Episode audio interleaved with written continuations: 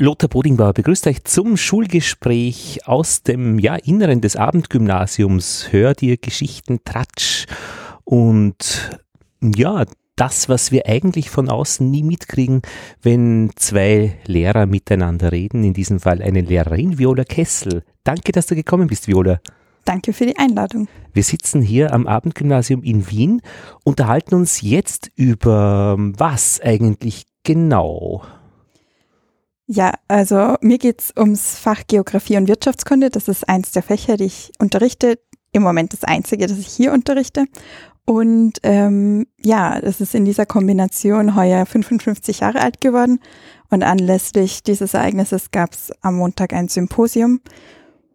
Genau. Und ähm, da geht es halt darum, zurückzuschauen, was gab es schon und in dieser Kombination, also wo liegen da die Stärken, wo liegen da die Schwächen, Verbesserungsmöglichkeiten und wohin soll das Ganze sich entwickeln.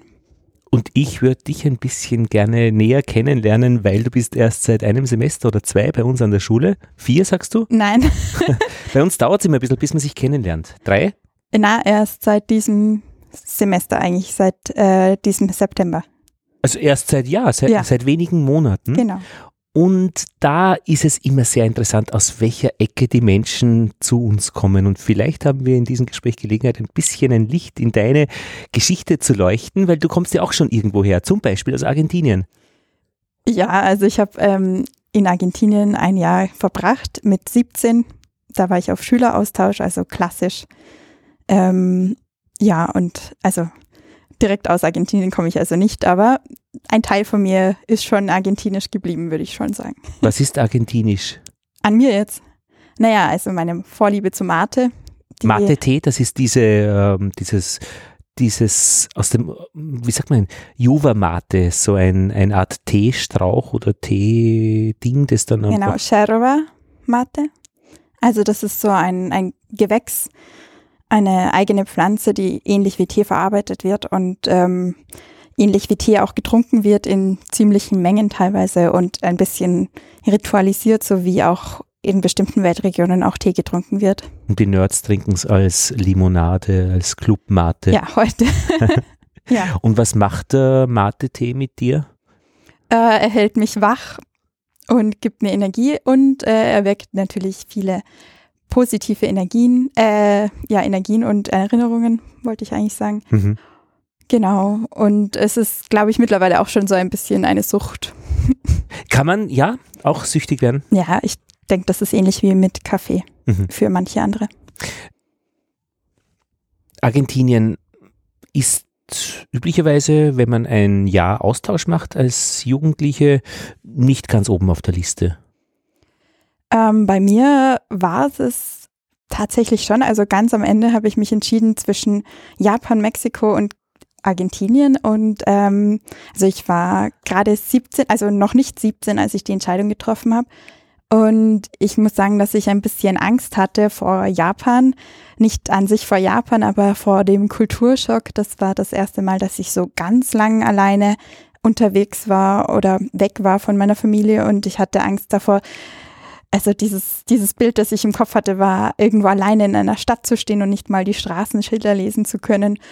Und äh, das war eigentlich der Grund, warum ich nicht nach Japan gegangen bin, sondern dann eben ähm, mich für Südamerika entschieden haben und dann konkret für Argentinien. Aber da hast du zumindest Spanisch schon in der Schule gehabt? Ich hatte zu dem Zeitpunkt ähm, Spanisch schon ein Jahr gehabt, quasi in der Schule, mit mäßigem Erfolg. Also ich konnte halt mich vorstellen und so. Also es war jetzt ja, ich konnte eigentlich noch, noch nicht wirklich sprechen. Wir hören gerade zu Hause immer chilenisches Radio. Das ist auch ganz fein am Radio mit der ganzen weiten Welt und mhm. das macht viel Spaß. Wo bist denn du zur Schule gegangen? Äh, ich bin also an der Grenze aufgewachsen zwischen Österreich und Deutschland und auch äh, meine Schullaufbahn ist also eine ja, ähm, eine bilaterale sozusagen. Also ich war in der Volksschule oder eigentlich dann in der Grundschule in Deutschland und im Gymnasium dann in Österreich, in Salzburg. Und was ist, äh, das ist dann Reichenhall, Bad Reichenhall drüben, drüber der Grenze oder wie? Äh, meine Eltern leben in Einring, das ist direkt an der Grenze zu Salzburg, also neben Freilassing, das kennt man vielleicht. Aber mit deutschem Pass? Ich habe zwei Pässe. Mhm.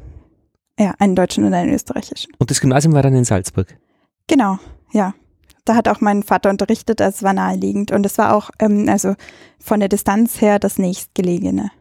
Und die Farbe in deiner Stimme, die ist für mich ganz schwer einordnenbar. Ich würde es nicht nach Salzburg tragen. Ähm, naja, also es gibt Aufnahmen von mir, Tonaufnahmen. Frühe als Kind, ja. äh, wo ich starken salzburgerisch-oberösterreichischen Dialekt spreche. Ja. Äh, das ist lange her und ähm, ich führe diese Umfärbung in meiner Sprache also auf den einerseits starken Einfluss meiner Mutter zurück, die selbst ähm, aus Berlin stammt und in München den größten Teil ihres Lebens verbracht hat. Und andererseits auch auf die Erfahrung, die man eben als Grenzgängerin macht, wenn man immer äh, zwischen, weiß ich nicht, auch Dialektwelten wechselt und immer die andere ist.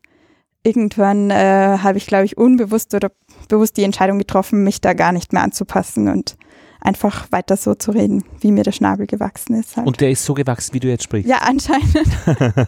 ja. Ja.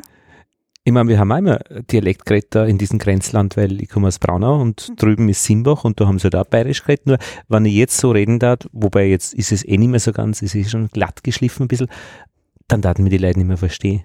Also es würde niemand mehr mich verstehen. Sie fragen, wenn ich, wenn ich in den Dialekt falle, weil ich kurz einmal so ein Zwischenwort oder einen Zwischensatz sage, äh, hä? Es ist die Zeit des Dialekts ist vorbei. Bei mir muss da da nichts denken. Ah, das hört sich aber, aber, jetzt schon. Nein, aber ich, also verstehen ja? tue ich alles. Ja, ja. Also, mhm. ja, ich bin da aufgewachsen, also ich, ich rede es halt nimmer. Ja. ja. Gymnasium in äh, Salzburg. Stadt, ja. Äh, Privatgymnasium? Na, äh, Bundesgymnasium Zaunergasse. Ach. Weiß nicht, ob das bekannt ist. Ähm, ja, eine eher kleine Schule. Lieblingsfächer? In der Schule. Lieblingslehrer? Äh, bei mir waren es immer die Sprachen. Also ich habe immer schon gern Sprachen gelernt. Und ich bin grundsätzlich gerne in die Schule gegangen. Also ich meine, mit wechselnd natürlich, aber ja, ich habe immer gern Englisch gehabt und meine Englischlehrerinnen waren alles super, muss ich sagen. Aber ich hatte auch so andere engagierte Lehrer, also auch meine Klassenvorständin hat viel mit uns gemacht, auch über den Unterricht hinaus und da bin ich ihr dankbar, kann man sagen. Und wie ist die weite Welt in dein Leben gekommen? Die war irgendwie immer ein Teil davon. Meine Eltern reisen selber gern, sind selber viel gereist und haben das auch mit uns immer gemacht, wie es möglich war halt. Und als ich dann irgendwann auf die Idee gekommen bin, eben so einen Schüleraustausch zu machen, waren die auch eigentlich sofort unterstützend hinter mir gestanden und haben sich eben auch bereit erklärt, eine argentinische Austauschschülerin ein Jahr aufzunehmen. Ähm, ja, also das war irgendwie, ist ganz natürlich gewesen so. Was ist es beim Reisen, was dich und deine Familie da glücklich macht? Also kann jetzt nicht so für meine Familie sprechen, aber also mir geht es einerseits um den, diese Abwechslung, dass man ähm, aus diesen eigenen Routinen irgendwie rauskommt und ähm, sieht, wie andere Menschen ihr Leben leben und auch mit denen, also vor, am besten gefällt es mir natürlich, wenn ich mit denen sprechen kann. Deswegen hat es mir auch in Südamerika dann gut gefallen, weil ich halt ähm, ja mit den Leuten reden kann und äh, fragen kann, was sie beschäftigt und bewegt. Und ähm, ja, ich finde, dass das einen weiterbringt und auch manche Dinge wieder ins, in ein anderes Licht rückt oder auch relativiert. Mhm. So mhm. alltägliche mhm. Flausen und Blödheiten, wo man glaubt, nur der Mittelpunkt der Welt zu sein. Ja, einerseits, aber auch ganz, also wenn man jetzt auch politische Sachen, also Verlo Prozesse verläuft, Nachrichten, dann ist es immer spannend, ähm, unterschiedliche Perspektiven, äh, ja, ähm, einzunehmen. Und das habe ich eben gerade zum Beispiel in Argentinien äh, stark die Erfahrung gemacht, wenn ich da jetzt als, als Europäerin quasi draufschaue und bestimmte Verläufe sehe und dann mit Leuten im Land rede, dann kommen da ganz unterschiedliche Dinge zum Beispiel raus. Ja, also äh, vor allem zum Beispiel mit meiner Gastfamilie und da kann ich das halt noch besser beobachten als jetzt in Österreich oder in Deutschland, weil ich halt eben weiter weg bin davon. Wodurch unterscheidet sich die Gastfamilie deiner Eltern für den argentinischen Gast zu deiner argentinischen Gastfamilie? In ganz vielen Dingen. Also ich meine, das ist halt auch ein bisschen Zufall, in welche Art von Familie man da reinfällt dann. Aber bei dir, wie war es da? Ähm, also ich hatte unterschiedliche Gastfamilien, aber eine einzige, zu der ich heute noch eine sehr innige Beziehung habe. Und ähm, ja, also da ist der Unterschied schon mal in der Größe der Familie, zu der also der alltägliche Kontakt gepflegt wird sozusagen. Also bei mir ist es halt so, dass jede Generation mehr oder weniger woanders lebt ähm, und auch die Bande innerhalb der Familie teilweise nicht so eng sind, äh, aus unterschiedlichsten Gründen. Und ähm, dort war es aber so, dass also ein Großteil der Familie am gleichen Ort gelebt hat.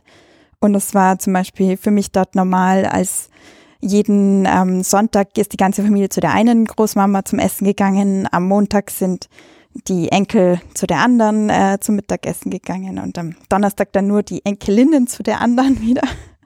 Also das war ähm, irgendwie ja ein stärkeres Familienleben für mich und ähm, auch die Art, also ich war halt sehr viel Freiheit gewohnt von zu Hause oder halt sehr viel Freiheit. Also ich meine, ich konnte mich halt, soweit mich mein Rat halt gebracht hat, äh, eigentlich selbstständig bewegen in Salzburg und Umgebung äh, oder Bayern halt. Bei mir war es eher Salzburg dann. Und ähm, musste halt Bescheid geben, wo ich bin oder wie lange ich da bleibe. Aber es war eigentlich selten so, dass meine Eltern gesagt haben, das geht jetzt nicht oder so. Und dort war es halt dann ähm, schon ein bisschen so, dass man äh, ja halt das mehr abklären musste oder nicht einfach zum Beispiel wo hätte übernachten können. Also das war ein bisschen anders. Und mag man sich da in so einer großen Familie? In der Familie, wo ich war, ja. Also ich meine, natürlich gibt es in jeder Familie unterschiedliche Rollen und äh, weiß nicht, Aufgaben, wie immer, aber doch, also in der Familie schon. Mhm. du hast dann studiert. Genau, ich bin eigentlich dann nach der Schule gleich mal nach Wien gegangen und habe internationale Entwicklung zu studieren begonnen.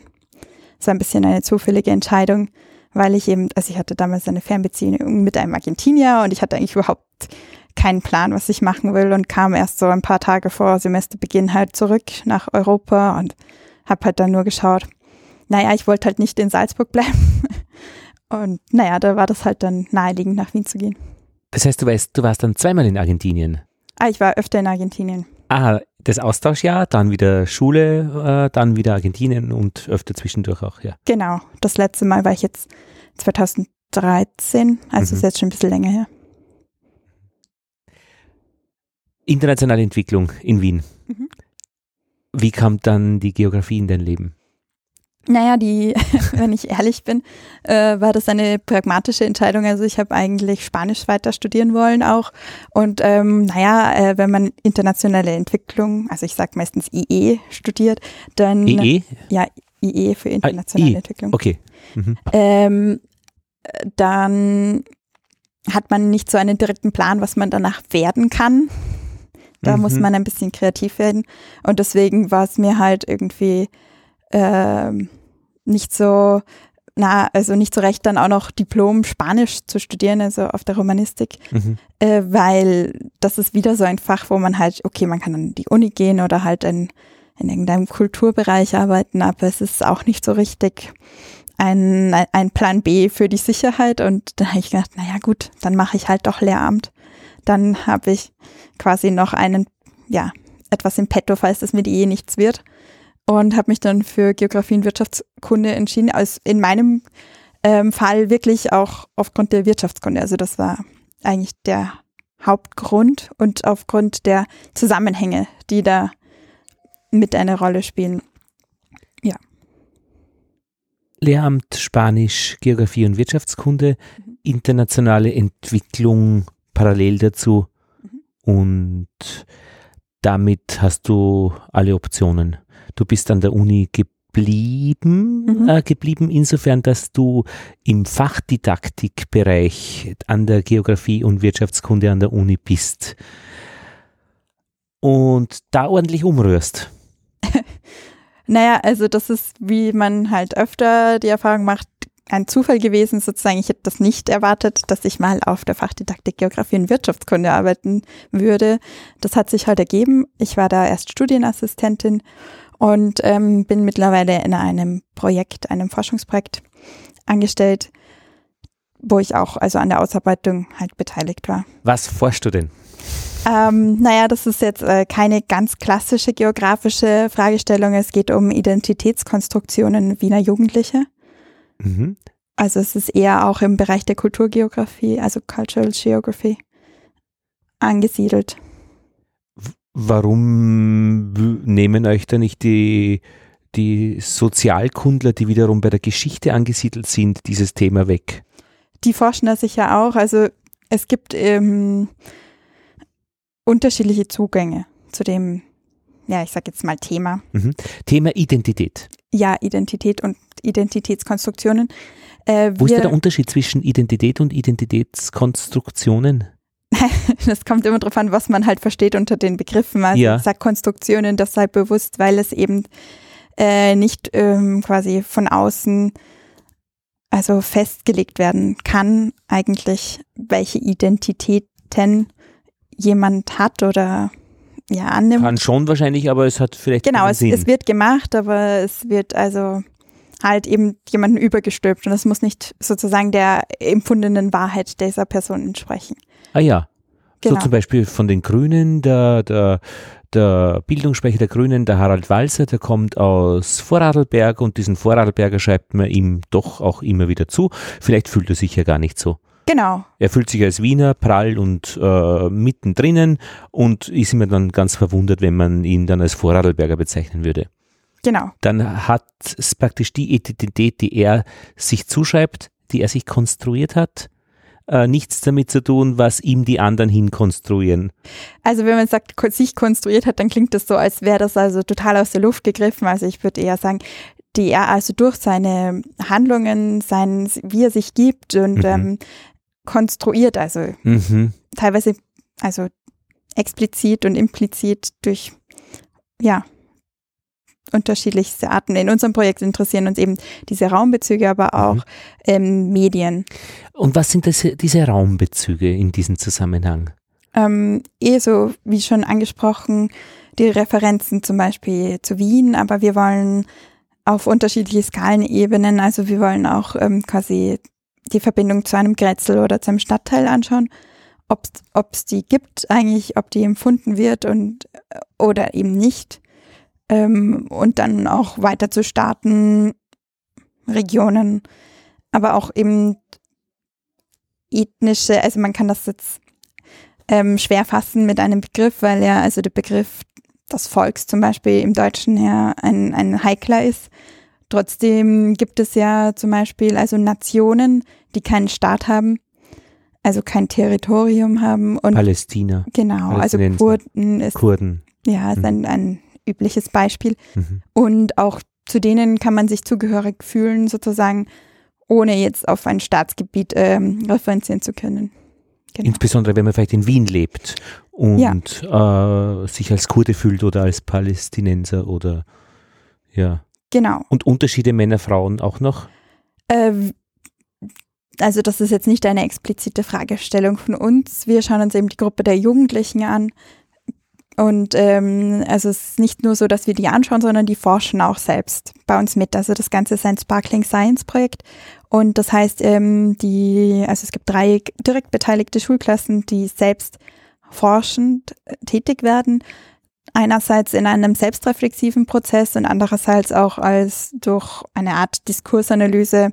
Wir nennen es eigentlich kritische Medienanalyse, weil es ein bisschen, also äh, naja, die Diskursanalyse ist ein, ein sehr aus, weit ausgearbeitetes ähm, äh, Instrument und wir müssen halt ein bisschen davon abstrahieren und einen Weg finden, wie man das erstens auf unterschiedlichste Medien anwenden kann und andererseits auch Jugendlichen zugänglich machen kann.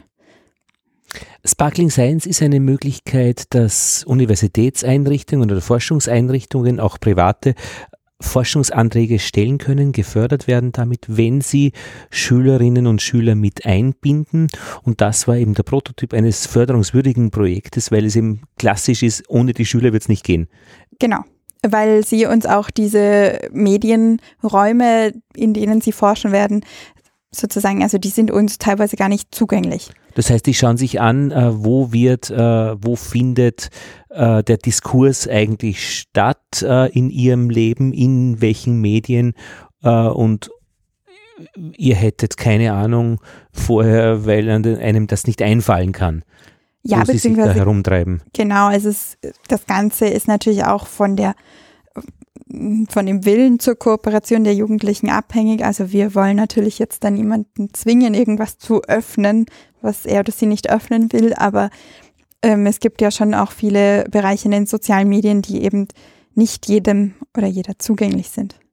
Ich fand es ganz interessant, in Oberösterreich, in meiner Heimatgemeinde Altheim, da gibt es ähm, einen Skaterplatz. Mhm. Der ist in meiner Abwesenheit entstanden in den letzten Jahren und der hat bei Instagram einen Ortstag bekommen und der heißt Jugo-Platz.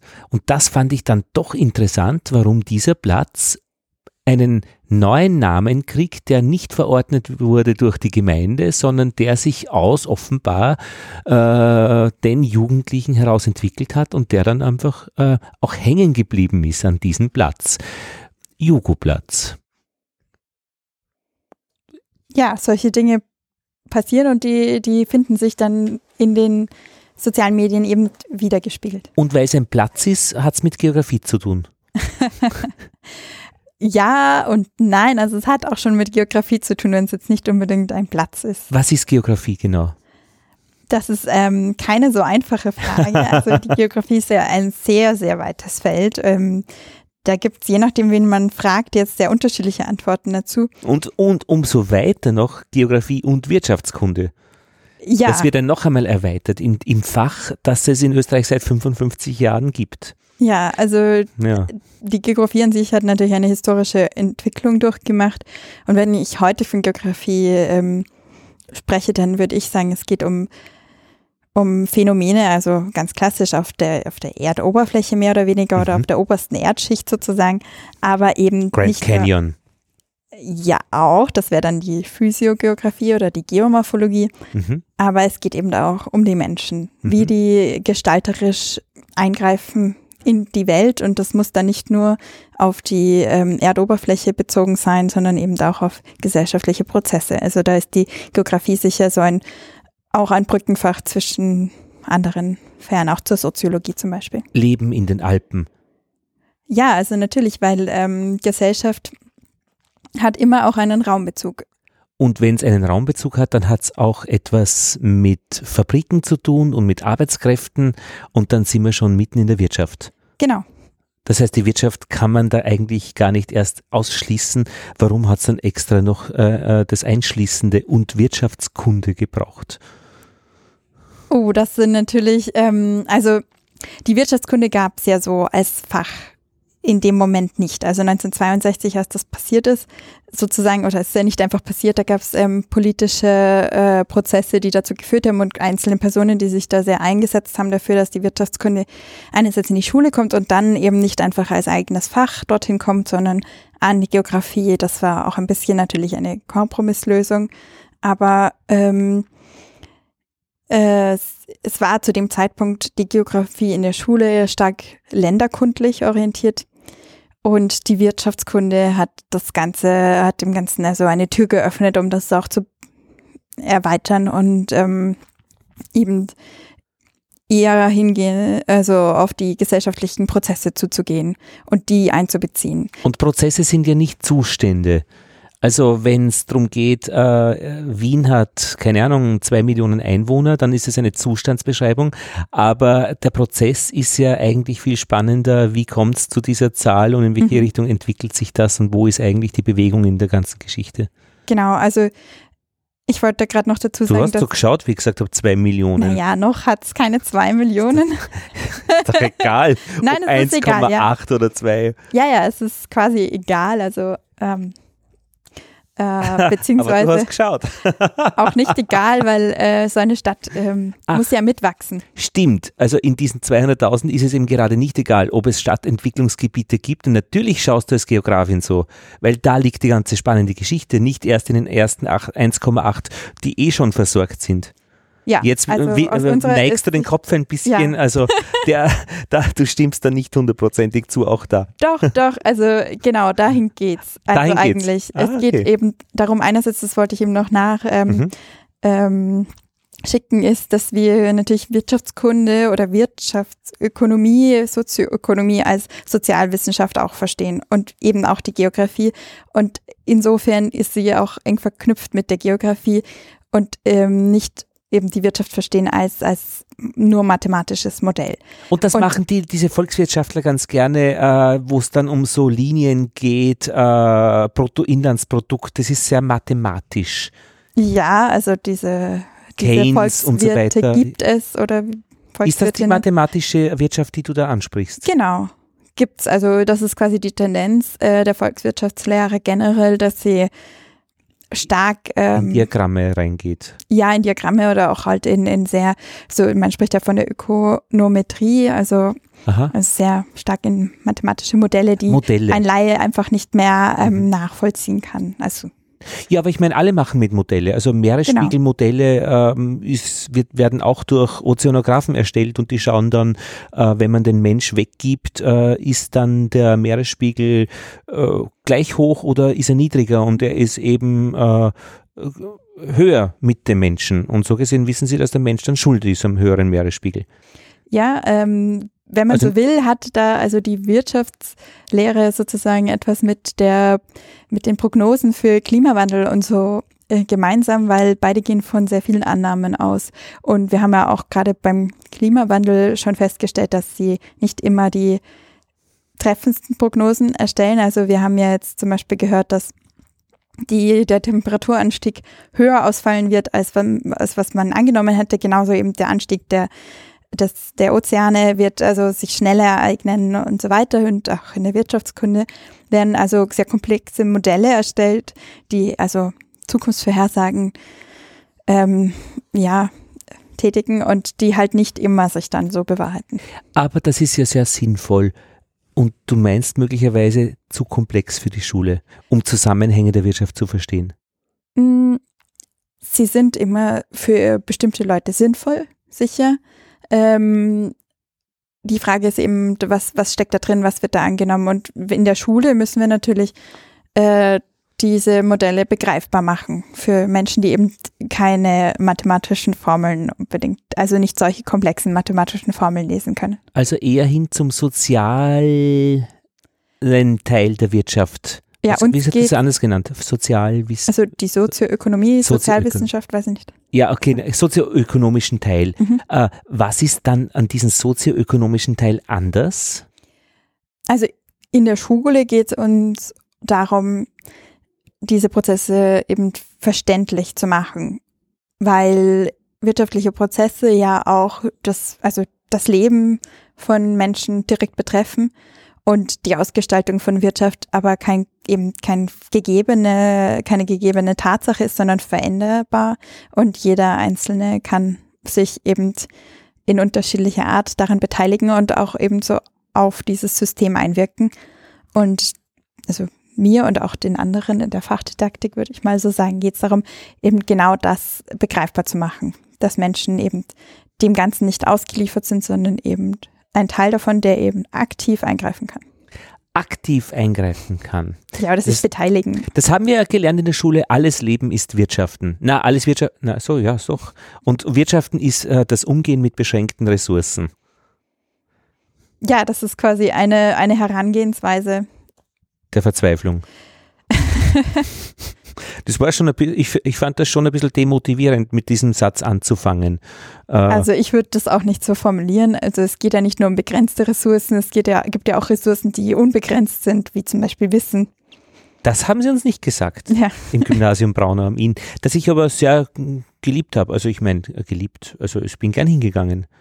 Aber es war das Einzige, was man gehört hat. So. Also es gab jetzt keine anderen Stimmen. So gesehen war, war das, was mit begrenzten Ressourcen uns präsentiert wurde in der Geografie und Wirtschaftskunde, äh, auch nicht hin, gut hinterfragbar, weil wir keine anderen Quellen hatten.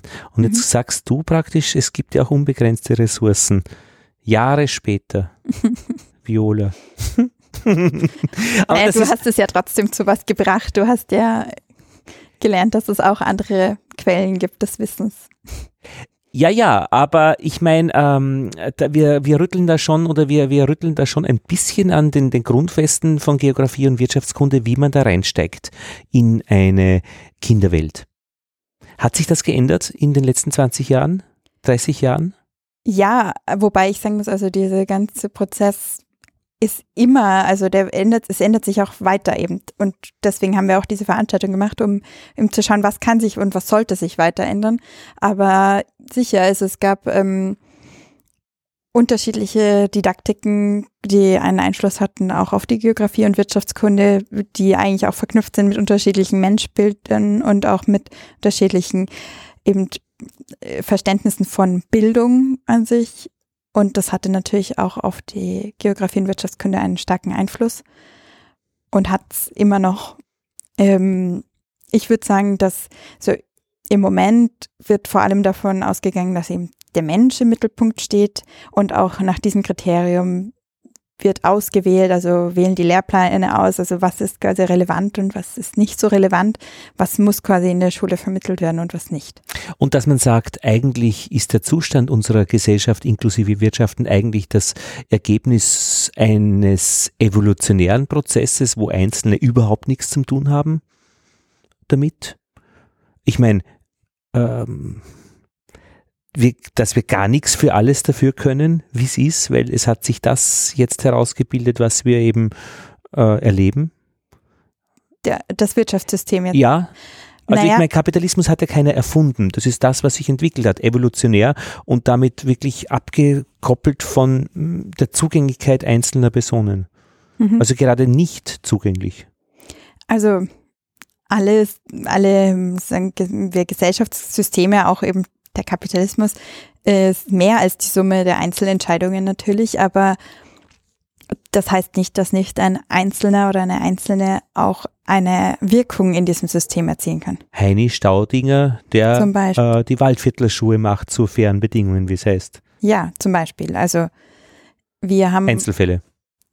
Ich glaube nicht, dass das nur Einzelfälle sind, weil ähm, wenn das so wäre, dann würden wir auf der Stelle treten. Also dann wird es keine Evolution geben, auch nicht in, also keine wirtschaftliche. Ach ja, weil die Evolution ja immer praktisch von einer Änderung eines bestehenden Systems, was so eine praktisch unvorhersagbare Geschichte ist. Etwas ist anders und es kann sein, dass das dann super ist, äh, weil äh, mhm. praktisch gut äh, hilft besser wegzulaufen, schaut sexy aus und dann bleibt's und ja, also in der Wirtschaftskunde können wir natürlich selten davon sprechen oder in der, Wirtschaft, ob was super ist oder nicht super. Das kommt natürlich dann ganz stark auf den Standpunkt der eigenen Person an. Ich sag dir was, was super ist. Ich habe okay. ähm, nämlich, ich bin weit weg von der Wirtschaft und ich bin weit weg von Geld und ich habe aber immer so einmal pro Monat 200 Euro weggelegt auf ein Sparbuch mhm. und die dann aber auch immer regelmäßig dann beim Urlaub wieder abgeräumt.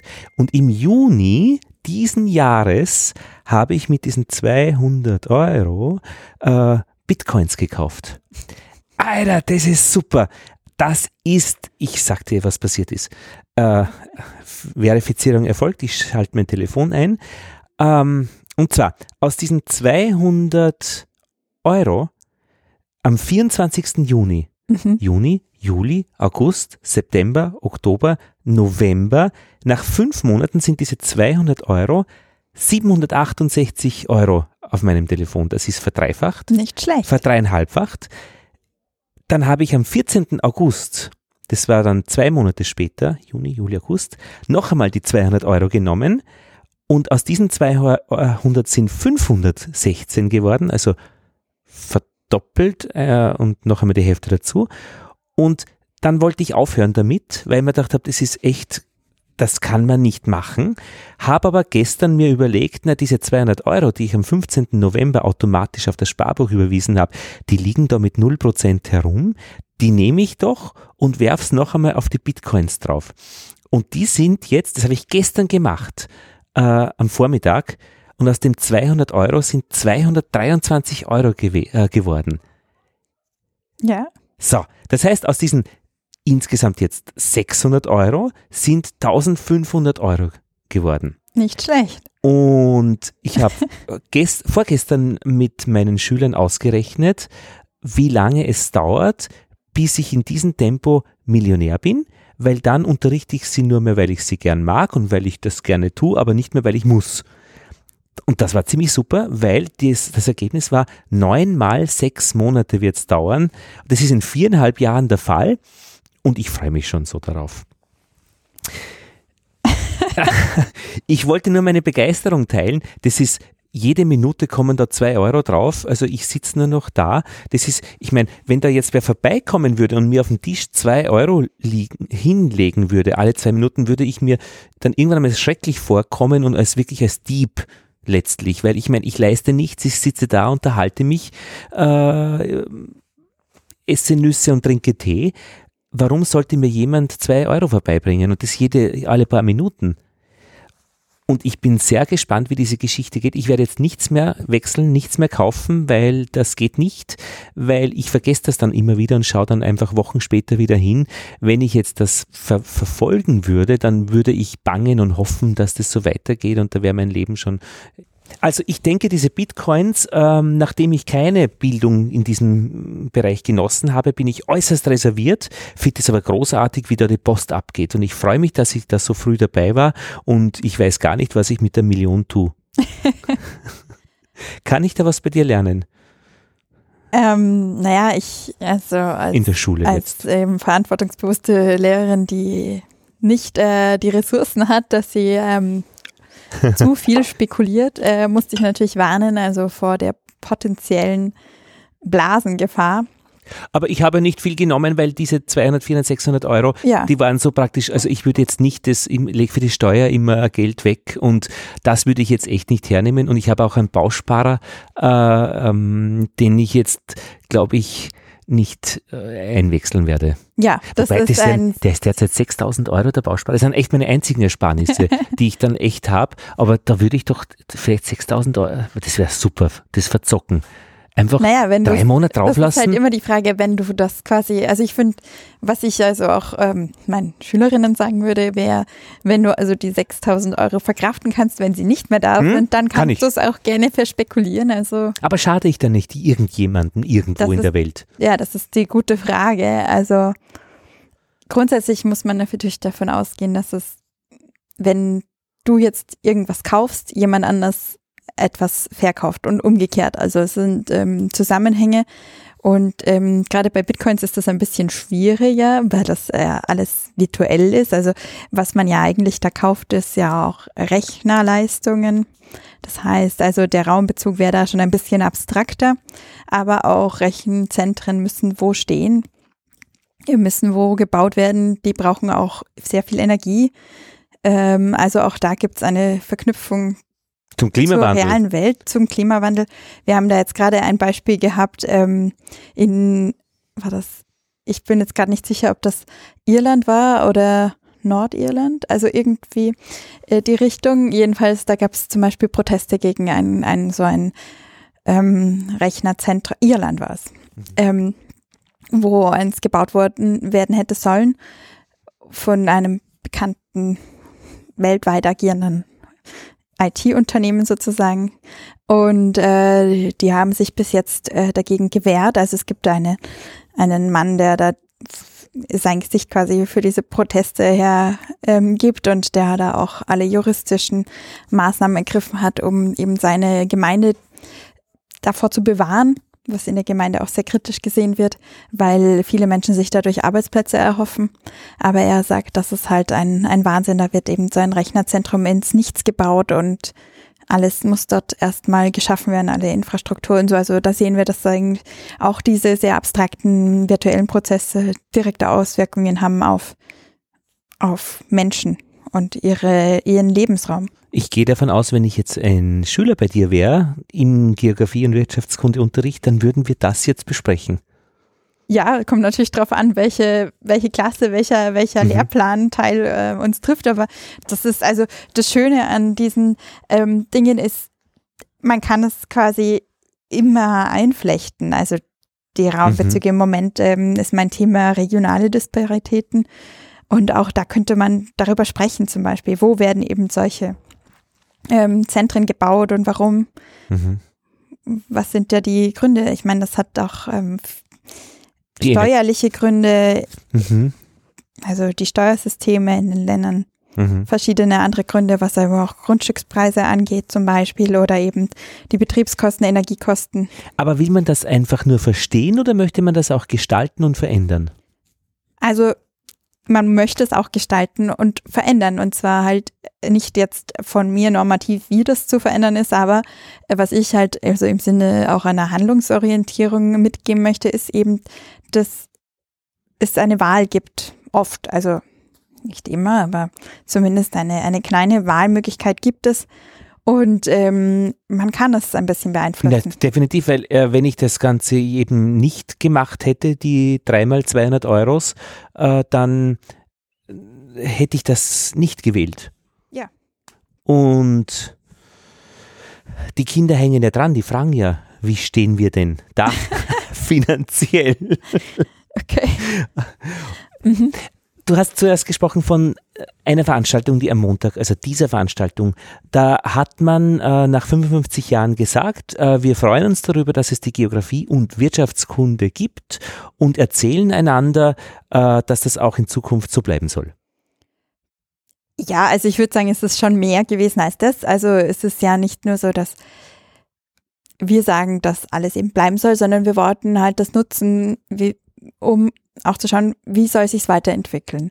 Und wir haben auch das Ganze gemacht unter dem Titel der wirtschaftlichen Allgemeinbildung, also jetzt nicht nur der Wirtschaftskunde, was ja auch ein bisschen ein altmodischer Begriff ist. Ähm, die wirtschaftliche Allgemeinbildung geht darüber hinaus. Es ist eben Sozioökonomie und mehr. Es geht um diese Zusammenhänge und das wollten wir da auch betonen. Wir haben dazu ganz viele Menschen aus unterschiedlichsten Bereichen eingeladen. Zum Beispiel den Chef der Nationalbank. Genau, der hat, Ewald Nowotny. Genau, der war da, hat auch mitdiskutiert und auch eine Rede gehalten. Und der hat uns auch überhaupt den Raum geboten. Mhm. Also den Veranstaltungsraum. Wir waren ja in der Nationalbank in der Nationalbank. Mhm. Ich hätte jetzt fast gesagt an der Nationalbank. Aber I, na, in ist ja wahrscheinlich richtiger, ja, ja, weil eben so in der Nationalbank. es wird an der Nationalbank gehandelt, aber in äh, wird die Veranstaltung durchgeführt. Ja. Der hat sich gefreut. Ja, also ich. Oder der hat gesagt, hey Leute, äh, gebt die Geografie von der Wirtschaftskunde weg und macht eine ordentliche Wirtschaftskunde mit Wirtschaftspädagogen. Das hat er nicht gesagt. Er hat ähm, quasi sich durchaus sehr positiv geäußert zur Geografie und Wirtschaftskunde, weil er in vielen Punkten also mit uns übereinstimmt, die eben zum Beispiel diesen Handlung, diese Handlungskomponente betreffen und auch die, diese, ähm, ja, die, das Denken in Zusammenhängen. Und ähm, also Mhm. Ja, weil, also gerade als Notenbankchef ist es ja auch nicht so, dass er dann, also die gleiche Position hat wie jemand in einer sozusagen normalen Bank. Äh, es geht ihm ja auch um, um Fragen der Stabilität und so. Und ja, er hat, er hat natürlich auch äh, Anmerkungen gemacht, also wie es noch besser werden könnte. Also das was? große Thema war mhm. ähm, Entrepreneurship Education, was auch durchaus schon gemacht wird. Also mhm. ähm, wie mache ich mein Startup-Unternehmen genau. und werde schnell reich? Ja. Na, aber ich, wie, wie kann ich generell ein Unternehmen gründen? Genau, also das wurde quasi, das war der Kritikpunkt, der von einigen Vertretern eingebracht wurde. Ich sage jetzt Vertretern, weil es waren Männer, also die auch überwiegend ähm, da gesprochen haben. Nicht nur, auch die Frau Bundesministerin hat also diesen Punkt ähm, aufgegriffen. Hammerschmidt äh, mhm. für Bildung in genau. Österreich. Genau. War sie zuständig? Oder ist sie noch? Also noch. Noch, ja, genau. Okay. Noch zuständig. Ja. Ähm, und sie war, ja? Ja, sie war auch da. Und, und was hat sie gesagt? Ja, sie hat auch gesagt, dass also sie sieht, was die Geografie und Wirtschaftskunde also bis jetzt geleistet hat als, als Fach in diesem Zusammenhang, also in der wirtschaftlichen Bildung von Schülerinnen und hat aber auch als, als Kritikpunkt also diese unternehmerischen Aspekt gebracht, wobei man halt auch da hinterfragen kann. Also es geht da immer um die Verknüpfung von Unternehmertum und Innovation und Innovativität. Und also wenn man es kritisch sieht, kann man natürlich sagen, ja, auch als Arbeitnehmerin kann man durchaus innovativ sein, wenn es die Unternehmenskultur zum Beispiel zulässt. Also das muss sich nicht ausschließen, aber ja, es geht darum, dass in Österreich es wurde so zitiert, also dass die ähm, Zahl der, der, Unternehmerinnen also und Selbstständigen geringer ist als in anderen Ländern und dass man da mehr quasi fördern müsste. Und in diesem Fall, wenn du sagst Unternehmerinnen, meinst du auch die Unternehmer mit? Nicht nur Frauen, sondern so, Unternehmerinnen ja. und Unternehmer. Ja, genau. Aber das, wenn man richtig gut lernen möchte, kann man doch machen, indem man nach der vierten Klasse in eine Handelsakademie geht und dort das wirtschaftliche lernt, weil man sich für diesen Zweig entschieden hat. Mhm. Wenn man ins Gymnasium geht, kriegt man ein gerütteltes Maß an Allgemeinbildung und ein Unternehmen zu gründen ist ja jetzt nicht Teil der Allgemeinbildung. Nein, also das wäre auch jetzt nichts, was das Gymnasium oder irgendeine Schulform direkt leistet, dass man also alles mitkriegt, was man jetzt braucht, um direkt nach der Schule ein Unternehmen zu gründen. Ich glaube auch, dass das nicht der Sinn quasi der Schule ist an sich. Also was man mitbekommt, ist eben dieses Verständnis für die Wirtschaft und auch also ein, ein quasi ein Verständnis für die eigene Position in diesem System und dafür, dass man eben das tun kann, wenn man das möchte. Also es ist jetzt nicht unbedingt direkt im Anschluss und also ich sage jetzt nicht, dass man dafür alles gelernt hat dann.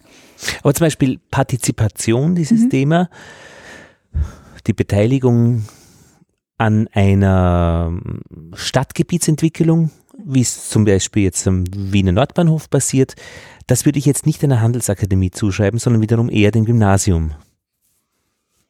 Ja, also aus meiner Sicht schließt sich das ja nicht aus. Mhm. Also es geht beides und beides hat ja auch Verknüpfungen. Also es ist ja nicht eben nicht losgelöst voneinander.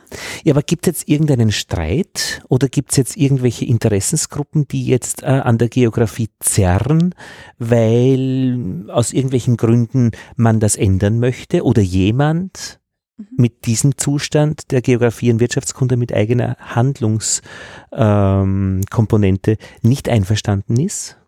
Wo sind die Feinde? Also es gibt quasi in den in der Presse, in den Medien oft Angriffe, wenn man so möchte, auf die Geografie und Wirtschaftskunde unter dem Schlagwort der Finanzbildung vor allem. Also das der wird, fehlenden Finanzbildung. Genau, es wird gefordert, dass es mehr Finanzbildung geben sollte und dass es ähm, anscheinend die Schülerinnen und Schüler in Österreich davon zu wenig hätten. Und da werden meistens dann ähm, Studien zitiert, die sagen, also ein Viertel der Wiener Schülerinnen weiß nicht, was ein Zinseszins ist oder überhaupt der Österreicherinnen und kann das nicht ausrechnen oder wissen nicht, was Inflation ist oder das Bruttoinlandsprodukt oder solche Dinge. Pa, ich meine, warum habe ich gestern noch einmal um für 200 Euro Bitcoins gekauft? Ich wollte mir das anschauen. Ich hätte mir nämlich gewünscht, ich hätte die 200 Euro gleich im Juni ausgegeben. Aber ich wollte mir jetzt anschauen, übrigens Jetzt ist es in den letzten Minuten wieder um 50 Euro runtergegangen. Ich bin jetzt auf 1400 statt, was war zuerst 1500? Also ist ja, oh Gott, oh Gott. Nein, aber ich wollte mir anschauen, äh, noch einmal drei Monate später praktisch äh, 200 Euro reingeworfen. Wie wirken sich diese 200 Euro aus? Also wie werden die weiter sich entwickeln? Weil ich eben kein Gefühl habe dafür, äh, wie sehr der Unterschied in diesen drei 200 Euro Tranchen liegt. Also ich betreibe da wirklich eine Forschung, die mich selbst und persönlich interessiert und ich vermute stark, ein Lehrer hätte mir das nicht beibringen können, weil er es vielleicht selbst nicht gewusst hätte. Also ich denke, dass es gerade da, da braucht es jetzt Mathematik, um das zu verstehen. Und das ist nicht unbedingt gleichzusetzen mit Wirtschaftsbildung. Also die Exponentialfunktion aber genau. ist schon ein Teil der Wirtschaftsbildung, weil die ist echt Schaden und Fluch und Freude zugleich wenn man sie versteht. Sicher, aber das ist quasi das, was eher vor allem der Mathematikunterricht leistet und eher weniger jetzt der Geografie- und Wirtschaftskundeunterricht. Ah ja, also, weil eben die Handlungsgeschichte eben, weil du sagst, du bringst dann ein, äh, wo wird Bitcoins äh, gemeint, äh, wo werden, äh, was bedeutet das für Arbeitskräfte dort? Ja. Ah ja. Also, äh, aber gibt es jetzt dieser Wunsch, mehr Finanzbildung in die Schulen zu bringen? Ich meine, könnten da nicht die bestehenden Geografielehrerinnen und Lehrer nicken und sagen, okay, das bauen wir ein? Ja, da muss man halt ähm, genau hinschauen, was ist gemeint, wenn von Finanzbildung die Rede ist. Also hm, was ist denn gemeint? Wir sind, ja, das ist eben die Frage, wer das sagt und in welchem Kontext. Wir sind sicher soweit damit einverstanden, also wir als äh, Wirtschaftskundelehrer. Genau, als GW-Lehrerin. Ähm, dass jeder Schüler und jede Schülerin eben lernen muss, was es, also was eine Aktie ist zum Beispiel oder eben was Anleihen sind und äh, wofür die da sind. Und ähm, also das, das ist klar, dass das das geben muss und auch dann natürlich auf angewandte Fragestellungen, wie hängen die mit einer Krise zusammen zum Beispiel. Aber ähm, was da gefordert wird, ist oft auch sehr viel Faktenwissen, was aus unserer Sicht nicht unbedingt relevant ist, weil wir wissen alle, wie viel hängen bleibt nach der Schule. Also wenn man jetzt Leute auf der Straße fragt, also ja, weiß ich nicht, äh, schon wann war der Erste Weltkrieg oder so, gibt sicher einige, die das nicht sofort parat haben. Wir haben ja gelernt in Braunau am Inn im Gymnasium, dass die Währungen der Europäischen Union zusammenhängen und zwar mit irgendwas war da Free Floating oder na, das war, pff, schau, da fängt's an. Ich hätte keine Ahnung mehr, was äh, da wie zusammenhängt und was vor allem dann Griechenland damit zu tun hat. Also aber es wurde zumindest einmal angesprochen, aber es war Nüsse. Zu deiner Schulzeit wurde schon Griechenland angesprochen. Na, das. Entschuldigung, dass ich. naja. Also, ich meine jetzt nicht im Geschichtsunterricht. Äh, nein, in Geografie. Äh, ja. äh, Währungsunion. Mhm. Die, die, Frage praktisch, wie die Währungen der EU zusammenhängen. Mhm. Und ich glaube, damals wurde schon auf die Griechen runtergeschaut. Okay. Also, das also, würde mir. okay, aber. Ja, ja, ja, ja. Aber ich weiß leider nicht mehr, was das war und äh, was ich da gelernt habe, aber ich habe viele andere Erinnerungen, ähm, dass ich zum Beispiel in den Geografieunterricht den russischen Konsul von Salzburg äh, eingeladen habe, der dann gekommen ist und wir haben ihm lauter doofe Fragen gestellt, warum es in der Sowjetunion so viel Alkohol, so viel Al Alkoholismus gibt. ja, wir wurden dann recht geschimpft von der, vom, vom, von der Geschichtelehrerin, dass wir so dumme Fragen stellen, warum es in der äh, Sowjetunion lauter Alkoholismus gibt. Aber sie hat uns das nie beigebracht, was die besseren Fragen wären. Also so dumm finde ich jetzt persönlich die Frage gar nicht. Ich meine, es ist vielleicht ein bisschen eine unhöfliche Art zu fragen, also wie das, äh, das kann man ja jetzt schon äh, hinterfragen vielleicht, aber grundsätzlich ist es nach wie vor so, dass zum Beispiel ähm, gerade in, in Russland äh, die Lebenserwartung zwischen Frauen und Männern einen größeren Unterschied hat als jetzt zwischen in, in Österreich zum und Beispiel. Und die Gründe der Alkoholismus unter anderem sind? Ein, ein Grund ist der Alkoholismus, ja, aber nicht der einzige. Ach so, das heißt, aha, verstehe. Na gut, äh, ihr habt dann neben den Vorträgen auch Workshops gemacht am Montag. Was waren denn das für Workshops? Was gab es denn da? Das war ja dann praktisch, wo die Leute, die, die da hinkommen, äh, das können alle gewesen sein, einfach ihr, ihr, ihre Fertigkeiten erweitern können. Workshop ist etwas, wo man, wo man, wo man sagt, okay, das interessiert mich, da mache ich mit. Mhm. Wir haben versucht, in den Workshops also ganz viele Facetten von wirtschaftlicher Allgemeinbildung wiederzuspiegeln und haben ähm, also zehn Workshops geplant, zu denen einerseits immer eine Moderatorin oder ein Moderator geladen war und dann ein paar Expertinnen aus dem Bereich, die waren meistens äh, Vertreterinnen von Interessensgruppen, ähm, aber auch andere, also Menschen, die in, in verschiedenen Wirtschaftsbereichen tätig sind. Also ich kann jetzt Beispiele nennen, weiß nicht. Macht das Sinn? Ich finde schon, äh, weil, okay. weil was, was, was, was lerne ich da beim Workshop? Oder was mache ich da? Von wem? Ja, also für uns war es wichtig, da eben Menschen zusammenzubringen. Einerseits, die eben wirklich also Expertinnen sind und andererseits welche, die in der Schule damit konfrontiert sind. Das sind einerseits Schülerinnen gewesen, aber auch Lehrerinnen und Lehramtsstudentinnen und Studenten. Und ähm, wir wollten also von diesen Gruppen wissen, welche Aspekte wollen sie in Zukunft in der wirtschaftlichen Allgemeinbildung im Rahmen des Geografie- und Wirtschaftskundeunterrichts also ähm, vertreten haben und in welcher Form sollte das passieren. Also das waren so die Grundfragen, wobei es innerhalb des Workshops offen war, also wie sie dem mhm. sich da annähern. Wo warst du? Welcher Workshop? Äh, beim Workshop zur makroökonomischen Denken. Und was hast du da gemacht und von wem? Naja, äh, bei uns äh, waren, also geleitet wurde der von Stefan Hinsch, der auch hier an der Schule unterrichtet. Mhm und ähm, sich viel mit Makroökonomie beschäftigt, auch einiges publiziert hat.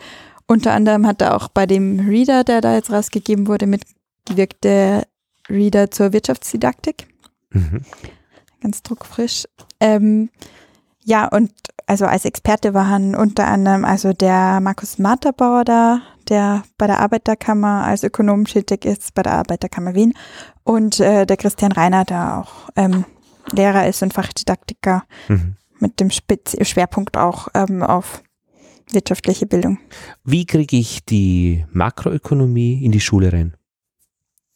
Also unsere, wir haben uns viel eben in dem Workshop haben wir viel diskutiert, aber quasi unser die Volkswirtschaft. Essenz, ups, Entschuldigung. Entschuldigung. ich gestikuliere immer ein bisschen. Ähm, war, dass uns äh, die wirtschaftliche Einbettung makroökonomischen Denkens wichtig ist und auch die gesellschaftliche und ökologische Einbettung, was jetzt ja nicht unbedingt in allen Makroökonomie-Ansätzen äh, schon drinnen steckt, aber das war etwas, worauf wir uns quasi im Workshop geeinigt haben, was in Zukunft auf jeden Fall mitvermittelt werden sollte. Viola, ich befürchte, du hast mich verloren.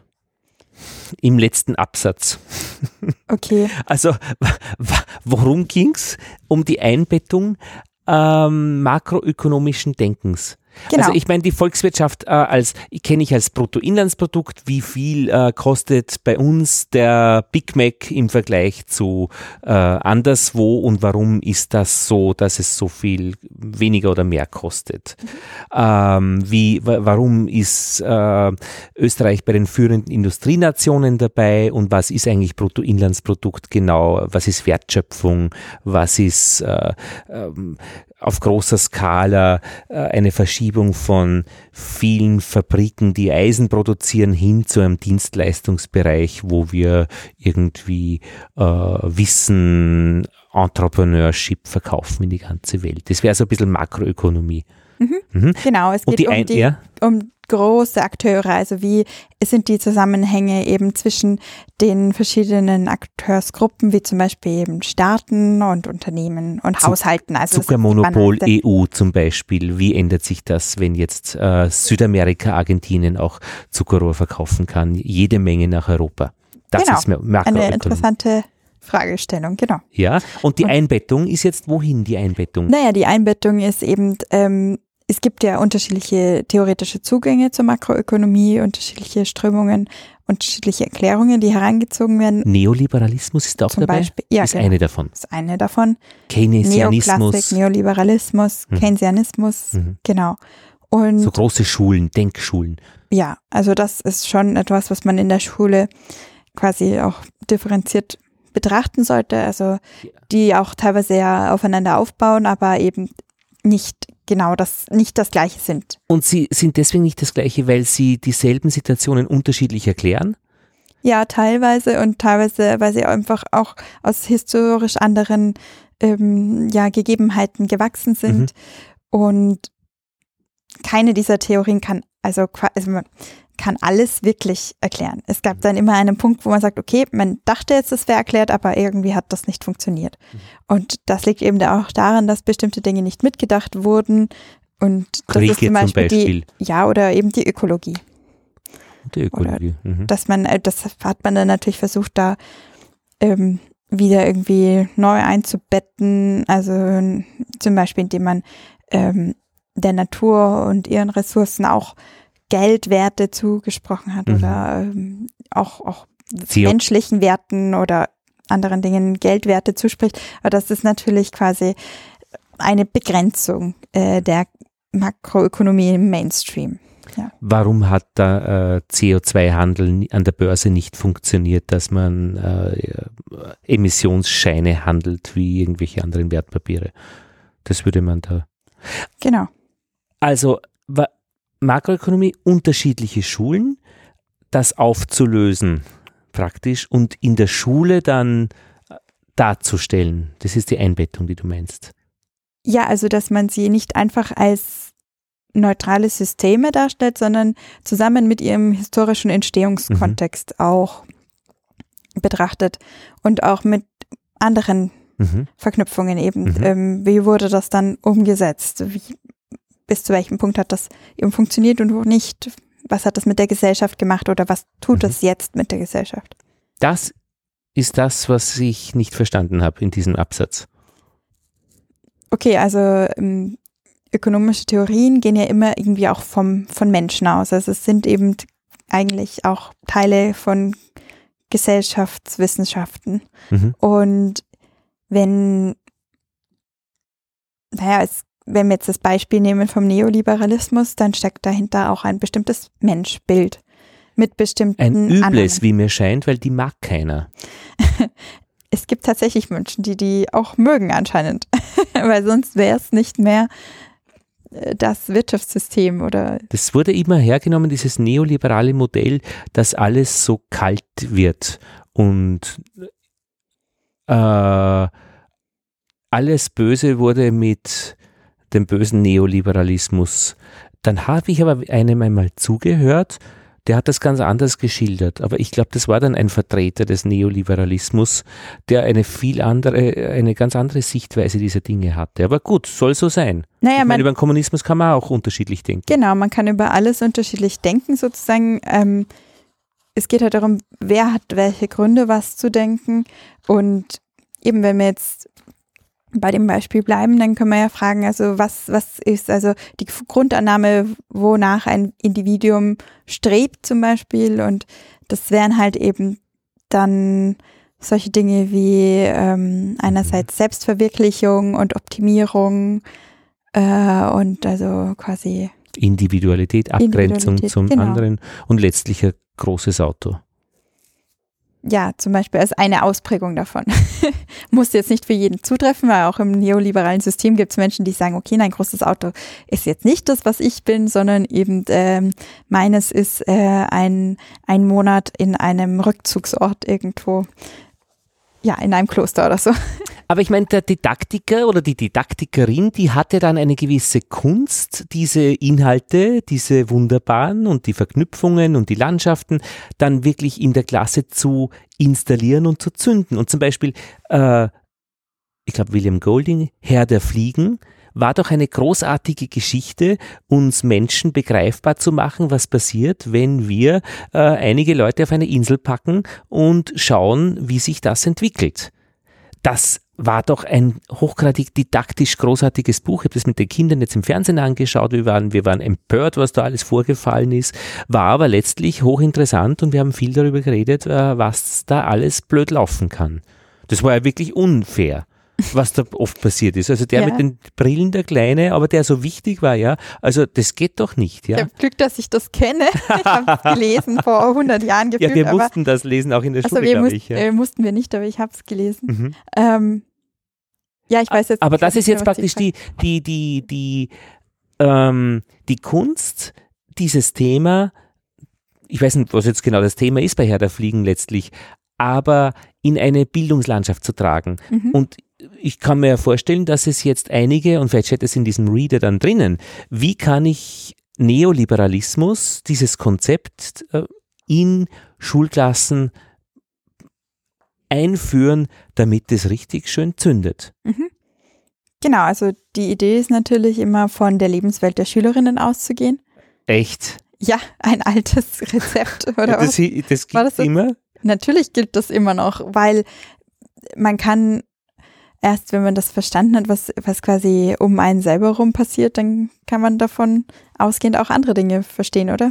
Also das ist, glaube ich, schon nach wie vor ein Konzept, nach dem die Didaktik halt funktioniert. Ähm, vor allem auch, weil man möchte ja also die Menschen, die da im Unterricht sind, auch interessieren dafür, was man erzählt. Wenn ich da jetzt gleich anfange mit dem mathematischen Modell, dann vermute ich, dass ich sehr wenige ja, catchen werde. Wir gehen also von der, von der Lebenswelt, wie sagt man, Erlebenswelt? Ja, Von der. Lebensrealität, Lebensrealität der einzelnen Schüler aus. Mhm. Gut, das machen wir. Und dann versuchen wir, Mhm. äh, in ein Ziel hinzukommen, das wir schon kennen, aber die Schüler nicht. Der fragend entwickelnde Unterricht. Habt ihr schon einmal nachgedacht, woher denn eure Schuhe kommen? Ich habe jetzt nicht gesagt, dass es der fragende, entwickelnde Unterricht ist. Ja, aber es gibt ja auch Ansätze, dass man denen einen Haufen Geld hinschmeißt auf jeden Tisch Mhm. und sagt, äh, ja, keine Ahnung, Ja, man kann auch sicher, also Bitcoins kaufen lassen. Nehmt 5 Mhm. Euro, kauft euch Bitcoins. ja, sicher, also das wäre was, was, was wir sicher gut fänden, wenn man was ausprobieren kann, also selbst erleben. Gibt es ja auch so Börsenspiele. Äh, habe ich einmal mitgemacht als? Jugendlicher, habe in Linz Textil investiert und die Aktien sind gestiegen. Ja, also ich habe jetzt persönlich keine Erfahrung mit Börsenspielen, aber ähm, ich habe Erfahrung zum Beispiel mit Planspielen. Also die sind aber in meinem Fall nicht so sehr. Die sind aber richtig böse Planspiele. Das, davor wurde ich immer gewarnt. Die können äh, ganz schief gehen, entarten, Naja, es ist wenn ja, sie sich selbstständig machen. ja, sie sind ergebnis- und auch manchmal verlaufsoffen, zumindest teilweise. Laufsoffen. Was ist ein Planspiel? Ähm, also ich kenne die Planspiele jetzt aus meiner Arbeit als Planspieltrainerin bei der Arbeiterkammer, also als quasi mein St- Studentenjob ähm, gewesen lang und ja, ist auch noch ein bisschen zur Gaudi. Ähm, ja, also es, ein Planspiel ist quasi ein, auch ein Modell, das man nachspielt, ein Modell, das versucht, äh, Zusammenhänge abzubilden. Das kommt ursprünglich aus, aus, vom, aus dem militärischen Bereich, äh, gab es die ersten Planspiele und das wurde dann relativ schnell auch auf Managerausbildungen übertragen. Die ersten waren auch an Computern eher und ähm, wir machen das aber nicht an Computern, sondern im Real Life quasi auch in Richtung Rollenspiele teilweise. Mhm. Da weist man vorher Rollen zu. Es gibt also, genau, also Rollen, es gibt ähm, quasi eine Ausgangssituation und dann gibt es verschiedene Regeln zunächst zumindest, ähm, die also die, die Aushandlungsprozesse begleiten und dann kommt es auf die Akteurinnen an, was dabei herauskommt. Also das Ergebnis ist nicht vorher bestimmt. Und es gibt eine Person, die das Ganze leitet, äh, im Hintergrund, die nicht dabei ist. Also eben Genau. als, als Rolle. als Trainerin, weil es geht ja darum, Mhm. also das Ganze ist natürlich schon also mit einem didaktischen Hintergrund. Das heißt, es soll ja auch was mitvermittelt werden. Es ist nicht nur zu Gaudi, sondern es soll auch irgendetwas dabei gelernt werden. In unserem Fall halt ähm, eben gesellschaftliche, wirtschaftliche, politische Zusammenhänge. Und da gibt's eben ähm, auch Personen, die quasi wissen, wie das, was dahinter steckt und auch immer wieder Input geben können oder was erklären können, wenn die Schülerinnen jetzt wo anstehen.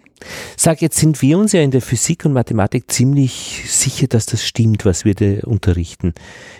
Ist das bei euch da auch so, dass ihr euch ziemlich sicher seid, dass das stimmt, was ihr da unterrichtet?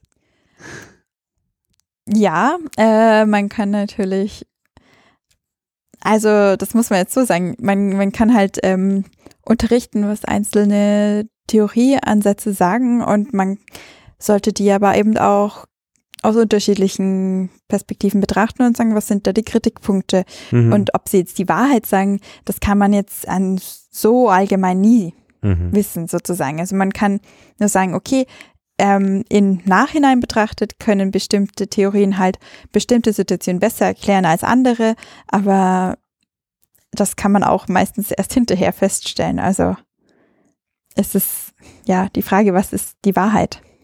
Warum interessiert dich das? Alles. Ja, mich interessiert am meisten dieser, dieser Gedanke eben der Veränderlichkeit des Systems und der gesellschaftlichen Zusammenhänge. Das, Warum? Warum? Hm, Das ist eine gute Frage, warum? Ich denke, ähm, ja, mir ist es wichtig, so etwas zu verstehen und auch anderen die Möglichkeit zu geben, das zu verstehen, weil es ähm, mir nicht egal ist, quasi, was eben entschieden wird, zum Beispiel auch in der Politik. Und damit man das auch beurteilen kann, muss man verstehen, warum bestimmte Entscheidungen getroffen werden und, und welche Denkmodelle dahinter liegen oder welche Denkmodelle da sich zunutze gemacht werden. Mhm. Ich war jetzt in Erfurt bei einem Kakteengärtner und der ist in zehnter Generation Kakteengärtner, die weltweit größte Kakteengärtnerei über DDR-Zeiten hinweg. Und ich wollte dem irgendwie hervorlocken, dass er Kakteen faszinierend findet. Und das hat er nicht gesagt. Er hat gesagt, eigentlich könnte er das auch mit Salatgurken machen. Er findet das System so interessant, das mit diesen Kakteen verbunden ist. Mhm. Welche Arbeitskräfte dort beteiligt sind, wie äh, ein Staat sich dann plötzlich einmischt. In der DDR war einerseits diese Exotik der Kakteen willkommen, weil da die Leute nicht wegfahren mussten ins Ausland, um die Exotik äh, zu konsumieren, was sie ja nicht durften. Andererseits war das gerade die große Gefahr, dass der Wunsch nach Exotik zu groß wird, dass sie dann eben ins Ausland fahren wollten und einfach das System dann zusammenbricht und wie sich das dann auch entwickelt hat über diese 1989 Übergangszeit hinweg, wo er dann einen Bauernhof gekauft hat für ein äh, Geld, das er verdient hat, aber dann trotzdem eben die Kakteengärtner übernommen hat. Aber er sagt, das wäre alles mit Salatgurken auch gegangen und das wäre genauso interessant gewesen. Es sind also nicht in erster Hand die Kakteen, die das Spannende sind an seinem Job. Und für mich war spannend, dass ich in meiner Jugend wahrscheinlich von seiner Kakteengärtnerei, obwohl aus der DDR, Samen geschickt bekommen habe, weil die nämlich Samen verkauft haben. Und er glaubt, das könnten schon sie gewesen sein, das muss also nicht unbedingt jetzt Westdeutschland gewesen sein. Und so war ein Anknüpfungspunkt da. Äh, und wir haben ein Gespräch gemacht, was ich dann für meinen Bienen-Podcast verwendet habe. Ähm, und das hat die Revolution, was heißt revolutionäre Länge, die noch nie dagewesene Länge von fünf Stunden. Äh, das ist für Hörgewohnheiten im Radio sehr, sehr groß. Im Podcast geschehen ist das ja durchaus gute Länge, wenn es echt um etwas geht. Und wir haben viel Spaß miteinander gehabt. Das war sehr interessant.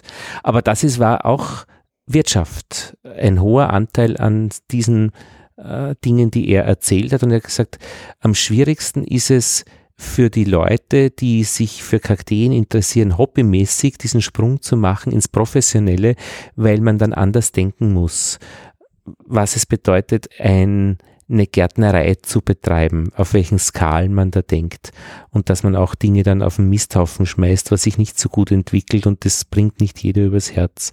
Und da haben wir auch ein bisschen gesprochen, wo dann eben genau die Unterschiede sind, weil das auch bei den Imkern wiederum äh, so eine Geschichte ist, die äh, viel hobbymäßig machen, aber eben dann manche einen Sprung in die Erwerbsimkerei machen und da gibt es aber einen schön zu machenden Übergang, aber da muss etwas immer wieder auch dann im Kopf dann umgelegt werden, auf eine andere Skala gehieft werden.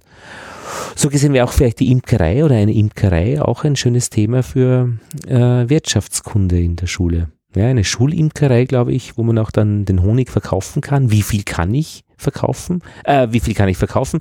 Wie viel kann ich verlangen, ist ja das Spannende, was der Markt hergibt. Hm. Ja, ähm, spannendes Thema. Zufällig ist ähm, ein Familienfreund von uns, Imker, mhm. in Bayern in dem Fall.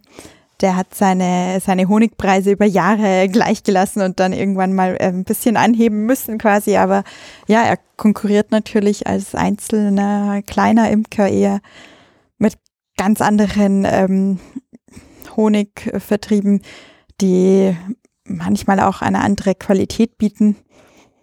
Ähm, eine schlechtere nämlich. Ja, eine schlechtere Qualität mhm. aufgrund der Menge, ja. Aber im Honig ist ja als Süßstoff äh, mit der Zuckerkonkurrenz äh, in schlechtester Gesellschaft, weil der Zucker einfach sehr viel billiger ist. Das heißt, man hat als Honigverkäufer relativ schwer, äh, viel Geld zu verlangen. Es ist aber der Gesundheitsaspekt sehr schnell dabei, dass man regionalen Honig am besten kauft, weil man dann auch die Abwehrstoffe kriegt, den die Bienen in den Honig packen, damit der Honig für die Mikroorganismen der Region äh, geschützt ist. Das ist aber nur die eine Seite der Geschichte und das zweite hat mir jetzt ein Imker äh, aus dem Elsass erzählt, der gesagt hat, ja, aber vergiss bitte nicht die Bestäubungsleistung, nämlich die Bienen deiner Region, deren Honig du isst, sind im die einzigen, die verantwortlich sind, dass die Blüten auf den Marillenbäumen bestäubt werden, zum Beispiel. Und das hätte ich vergessen. Mhm. Und das muss ein jemand beibringen.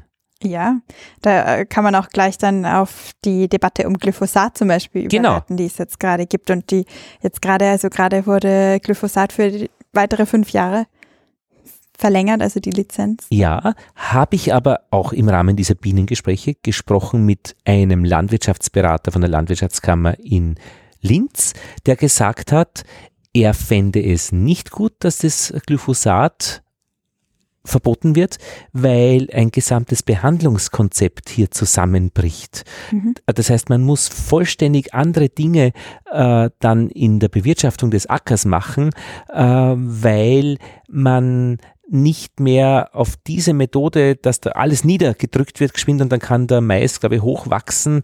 Äh, und was man gar nicht will, sind brachliegende Flächen, äh, wo dann irgendwie der Regen das wegwaschen kann. Also es würde, sagt er, viel größere Schäden entstehen, wenn Glyphosat äh, verboten wird. Das ist natürlich die Frage, was man unter Schäden versteht. Ja. Weil er meint hier ja, also Schäden für die konventionelle Landwirtschaft, ja. also im Sinne von ja, Einbußen ähm, bei Gewinnen möglicherweise, aber zunächst auf jeden Fall ein Mehraufwand im, im Betrieb von diesen Flächen.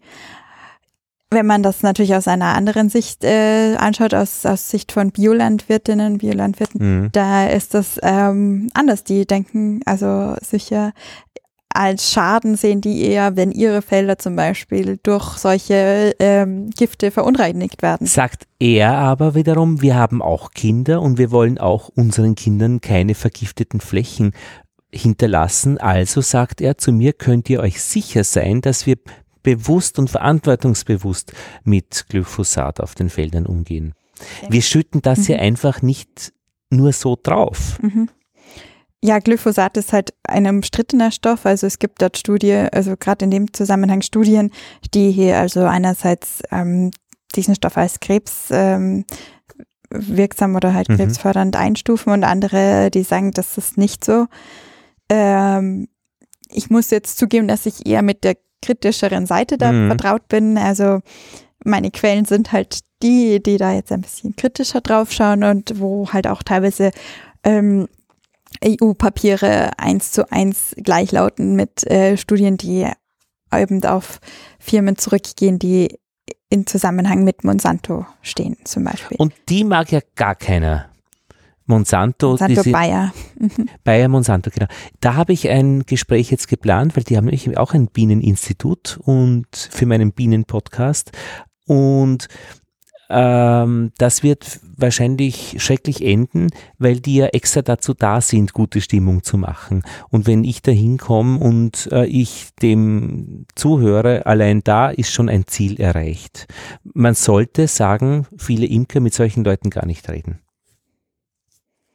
Also ich glaube, dass gar nicht reden keine gute Lösung ist, weil wenn man redet, kann man eben auch die Methoden, die da oder die, die Sachen, ähm, die Strategien, mit denen die da arbeiten, quasi dann auch angreifen. Und wenn man die gar nicht erfährt sozusagen, dann äh, bleibt das halt einfach so für sich quasi. Also ich finde schon, dass man mit, mit solchen Leuten reden sollte.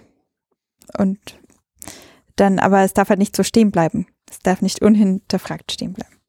Und wie hinterfragt man? Ich meine, was kann ich da machen? Der erzählt mir das Schöne vom Himmel mhm. und dann sage ich, ja, stimmt denn das? Was ist Hinterfragen? Du weißt ja schon etwas über das Thema und du weißt ja zum Beispiel den Punkt mit den, äh, mit den Bienen, die Auswirkungen auf die, auf die Artenvielfalt zum Beispiel, die ja bei mhm. Glyphosat ähm, ziemlich auf der Hand liegen. Mhm. Weil es, also alles, was quasi an grüner Pflanze da ist, eigentlich tötet. Mhm. Und das heißt, da können bestimmte Blütenpflanzen, die jetzt gerade für die Bienen wichtig sind, nicht bestehen. Und dann gibt es eine Maismonokultur, die zwar vielleicht von den Bienen auch besucht wird, was aber dazu führt, dass eben der Honig äh, halt viel einfacher gestaltet ist, der da rauskommt und möglicherweise die Bienen diese Giftstoffe auch aufnehmen. Viol, also. du solltest mitfahren. das ja, ist schon. Fahr gern mit. Das ist gut. Da haben wir nämlich was davon. Ich war in Bordeaux heuer in den Ferien und habe gesehen, als ich in der Früh mit dem Hund rausging, dass äh, das sind ja unzählige Straßencafés äh, in der Altstadt von Bordeaux und da war so ein Kellner, da war noch nichts los in diesem Gastgarten um die Kirche herum, der hat mit so einer grünen Spritze äh, Roundup gesprayt. Das ist nämlich Glyphosat auf den Boden, nämlich weil aus diesen Pflasterritzen grün gekrochen ist. Und das hat er fein säuberlich nachgesprüht und zwei Stunden später werden dort die Leute essen Und da möchte ich ganz gerne wissen, ob das gescheit ist. Und vor allem, ob die Leute das wissen. Dass der vor zwei Stunden da herumgemorchelt hat mit seinem äh, Ich töte alles Spray. Ich glaube nicht, dass die Leute das wissen und, oder sie wollen es auch gar nicht wissen, glaube ich, wenn sie da im Urlaub sind vielleicht. Ja, ich möchte schon wissen. Ja, eh, also gut. Ich meine, das ist ja spektakulär. Also der geht da, hu, hu, hu, hu, ja, und zwei Stunden später wird er und der Hund sitzt unterm Tisch und so, ja, also nicht meiner, weil ich habe gesehen, was er da gemacht hat. Ja. äh, Viola, was wirst du hier heute noch unterrichten? Ja, äh, regionale Disparitäten haben wir schon, also genau. Die regionalen Disparitäten. Das Ja. bedeutet, dass es in, ähm, wo, äh, in, in Burgenland äh, äh, das Fernsehen nicht so gut entwickelt ist wie in Wien. Das Schau, Fernsehen. Schau TV fällt mir ein. Ist jetzt nicht der große Ich Sender. muss sagen, da bin Ist ich ein jetzt kleiner überfragt, Sender. ich kenne nicht. Ich sag's nur. Ich habe schon Medienlandschaft, lange keinen Fernseher mehr. Medienland. Aber, Aber die ja. machen gute Sachen, Schau TV. Okay, Ja, ja, ja, ja. ich aber- googeln. Disparität wäre, dass es praktisch Unterschiede gibt in der Genau, ich- räumliche. räumliche. Mhm. Kaffeehausdichte. Ich würde sagen, raumwirksame Unterschiede oder die, ja. Mhm. Ja, genau. Und das wirst du machen. Hast eine Ja. Methode, mit, wie du das in die, in die Klasse reinbringst? Also wir haben damit schon angefangen sozusagen. Und äh, ja, also im Moment geht es darum, dass wir verschiedene äh, Länder anschauen, in Gruppen arbeiten und ähm, die Schülerinnen und Schüler sind äh, dabei, also auszuarbeiten, welche Art von Disparitäten gibt es und welche unterschiedlichen Indikatoren können sie anschauen. Und wenn man das dann zusammendenkt, ähm, entsteht da ein bestimmtes Muster, also ein räumliches Muster quasi oder nicht und woran könnte das liegen? Welche Indikatoren sind sinnvoll für die Fragestellung und welche nicht? Und die Fragestellung gibst du äh, den Gruppen vorher aus, oder wie? Du sagst, was sagst du zu denen? Du teilst die Leute in Gruppen. Dann sitzen wieder nur die, die sich kennen, zusammen. Mischst du sie zufällig? Na, wir hatten, okay, ich weiß jetzt nicht, ob das so viel zur Sache tut, aber wir hatten halt ähm, erst ähm, Indikatorengruppen sozusagen, also wir haben ähm, das Bruttoinlandsprodukt angeschaut und Mhm. äh, die ähm, Internetzugänge pro Haushalt, so- also eben ähm, die Anzahl der Haushalte mit Internetzugang oder zum Beispiel die Armutsgefährdung und also so unterschiedliche Indikatoren. Und erst wurden also in solchen Indikatoren Expertinnengruppen, also haben die Leute sich mit diesem Indikator beschäftigt, dem jeweiligen und herausgearbeitet, was sind die Vor- und die Nachteile davon, was kann man eben damit erfahren über ein, ein Land oder eine Region und was nicht. Mhm. Und dann sind sie quasi in Ländergruppen gegangen und schauen sich jetzt einzelne Länder an und bringen da quasi ihren Indikator mit in die Gruppe. Also es ist ein Gruppenpuzzle quasi. Klingt plausibel, Ja, klingt interessant. ist jetzt auch nicht alles neu erfunden, aber Nein, nein, aber klingt, als ob es die nächsten 55 Jahre noch Geografie und Wirtschaftskunde geben kann, weil äh, aufgrund äh, des Plans, des äh, Erfolgs, äh, der sich daraus hoffentlich entwickelt. Oder? Ich meine, wenn die Leute arbeiten können an einer Fragestellung, doch. die ja. klar ist und aus dem Rahmen des, des Faches stammt, äh, dann kann es nur gut gehen. Interessiert es die Leute? Ernsthaft? ich meine, ich möchte jetzt nicht negativ, äh, und das war eigentlich jetzt gar nicht als Mhm. Kontrast gedacht, aber wie kommt das an? Ja, ich, also ich, ich kann jetzt nur für meine Gruppe jetzt da sprechen, also wo wir jetzt das konkret machen. Ich habe schon das Gefühl, dass es da einige interessiert. Ich kann jetzt nicht sagen alle, Mhm. aber Viele. viele interessiert das, ähm, weil ich, also ich habe das Gefühl, was sie interessiert ist, auch diesen, äh, diesen Blick zu haben, wie wird da über, über ein bestimmtes Land gesprochen Mhm.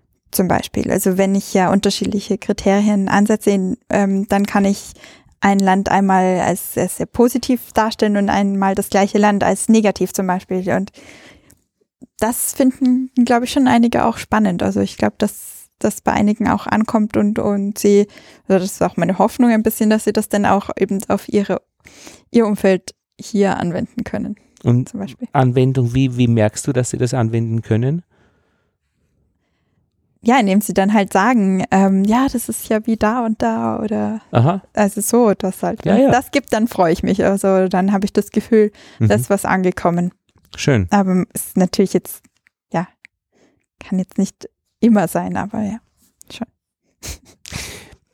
Ich habe heute Mathematik in äh, auch Übungsgruppen äh, gemacht. Also das, was ich in der letzten Stunde Gleichungen lösen gezeigt habe, haben es heute gerechnet selbst. Und da war, habe ich gemerkt, dass es gut geht, weil so ein schönes Murmeln war von ähm, das, das hört man dann von der, von der irgendwie und von dieser ersten Gruppe, das Mädchen hat immer, immer so interessante, passende Sachen gesagt, immer wieder die sind aufgetaucht.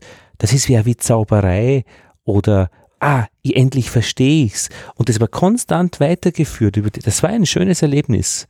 Ja, und das nur in der Mathematik, wo es eigentlich nur um nackte Gleichung gegangen ist. Und möglicherweise war das, weil ich Ihnen eben mit den Bitcoins gezeigt habe, dass ich in äh, vier Jahren nur noch freiwillig unterrichte, weil ich Millionär bin.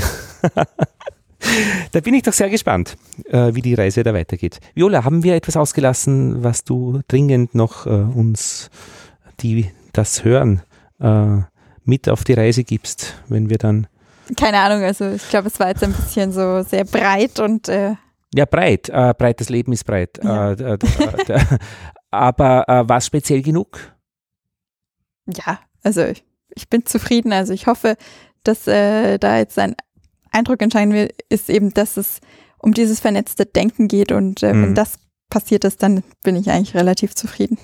Ich denke schon, und was, äh, was für mich sehr hilfreich war, dass du auf alle meine Fragen, die ich hatte, äh, eine, eine Antwort hattest, die du mir erzählt hast, also die du nicht fertig gehabt hast, sondern du hast wirklich mit mir gesprochen. Dafür danke ich dir. ja. ja, bitte. Hat Spaß gemacht. Also ich ja. Weitere Fragen direkt an dich. Äh, wir ja, erreichen deine Kontakte, E-Mail-Adresse über die Schulhomepage vom Abendgymnasium unter Kontakte Lehrerinnen und Lehrer, Viola Kessel. Oder man bucht sich ein in einen Kurs bei dir, den es ja auch im nächsten Semester dann gibt. Allerdings äh, Spanisch äh, und nicht Geografie. Wahrscheinlich, ja. ja also genau. Ganz sicher ist es noch nicht. Ja, genau. Vielen Dank für die Zeit und für die Inhalte, die du mitgebracht hast. Ja, danke. Ciao. Ciao. Und Lothar Bodingdorf verabschiedet sich aus diesem Schulgespräch aus Wien.